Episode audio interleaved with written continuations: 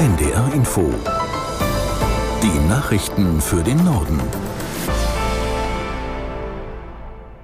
Um 8 Uhr mit Claudia Drews.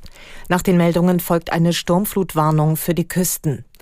Wegen des Hochwassers der Ostsee sind in der Nacht in Schleswig-Holstein zahlreiche Menschen in Sicherheit gebracht worden. Tiefgelegene Bereiche an der Küste standen unter Wasser. Laut Kieler Innenministerium wurde in mehreren Bereichen aus Sicherheitsgründen der Strom abgeschaltet. Aus der NDR Nachrichtenredaktion Britta Geldschläger. In Maasholm an der Schlei brach ein Deich. 400 Menschen dort sollen sich schnellstmöglich in Sicherheit bringen. In der Altstadt von Eckernförde und weiteren Orten gab es freiwillige Evakuierungen.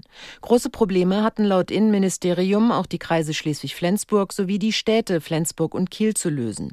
In Schleswig wurde der Hafen überflutet, der Strom wurde abgestellt. Auch in Flensburg schalteten die Stadtwerke in Teilen des Hafens den Strom ab. Dort hatte der Pegelstand zwischenzeitlich einen Stand von 2,27 Meter über Normal erreicht erreicht und damit den höchsten Wert seit mehr als 100 Jahren. In Ostholstein wurden mehrere Strandwälle von den Fluten durchbrochen und Deiche beschädigt. US-Präsident Biden hat die Freilassung von zwei amerikanischen Geiseln durch die Terrororganisation Hamas begrüßt. Mutter und Tochter waren vom israelischen Militär an der Grenze zum Gazastreifen in Sicherheit gebracht worden. Aus Tel Aviv Björn Dacke. Es geht ihr gut, sagt der Vater der freigelassenen Natalie. Die 17-Jährige und ihre Mutter waren am Abend vom israelischen Beauftragten für die Entführten an der Grenze zum Gazastreifen empfangen worden. Auf einem Foto sind die beiden US-Amerikanerinnen Hand in Hand mit ihm zu sehen, begleitet von Soldaten. Die israelische Armee warnte davor, aus der Freilassung die falschen Schlüsse zu ziehen.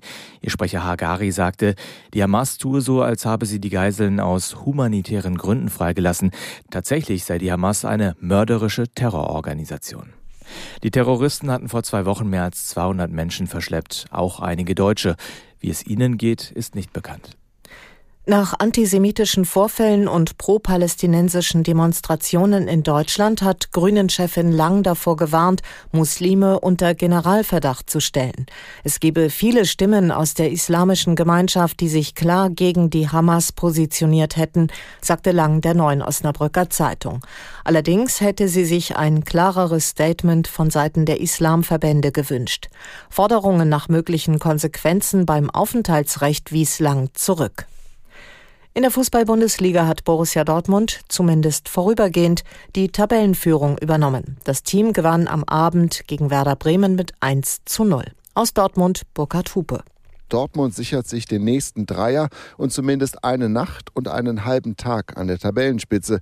Aber Mannschaft und Fans brauchten gegen aufmerksame Bremer viel Geduld. Erst Mitte der zweiten Hälfte spielte Emre Can einen herausragenden Steckpass in den Bremer Strafraum, den nur Julian Brandt erahnte.